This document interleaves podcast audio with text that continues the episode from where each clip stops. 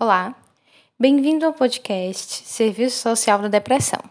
Hoje a gente vai falar um pouco sobre como acontece a instrumentalidade do serviço social.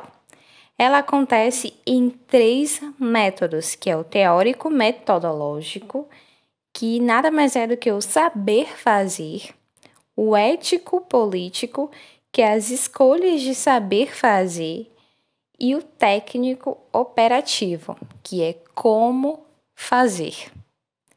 Enfim, espero que eu tenha ajudado com essa breve uh, explicação da instrumentalidade.